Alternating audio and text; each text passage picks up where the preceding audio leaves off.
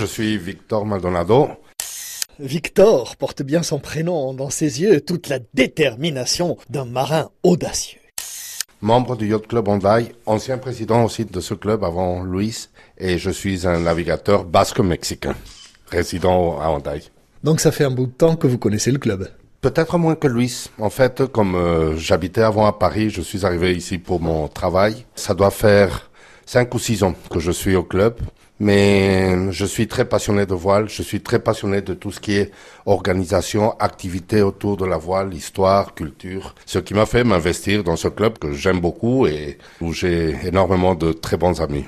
Vous venez de dire histoire, culture, euh, expliquez-moi ça. En fait, j'ai commencé à naviguer au Mexique très jeune. Mon père avait acheté un petit bateau, j'avais trois ans. Et mon père n'était pas un grand navigateur, mais c'était quelqu'un de très cultivé et qui adorait la culture de la voile.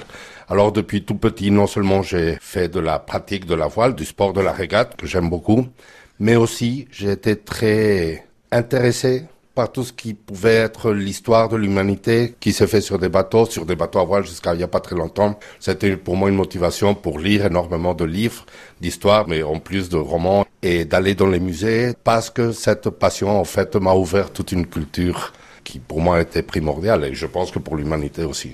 Donc vous avez lu euh, Moby Dick euh, Tout, tout, tout, tout.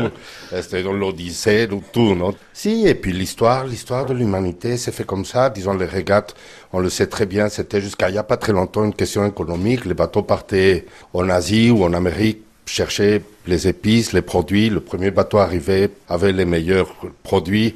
Le premier rentré avait les meilleurs acheteurs. Et c'est comme ça que se sont fait les régates. Disons, les régates existent depuis à peu près un siècle, jusqu'à ce que la navigation les passée au moteur. On apprend beaucoup de choses avec vous.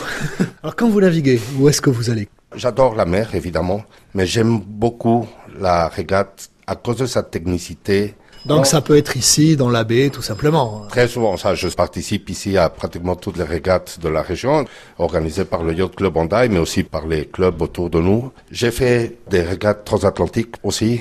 Je suis allé en Australie, tout ce que j'ai pu. Je suis pas un professionnel, je suis amateur.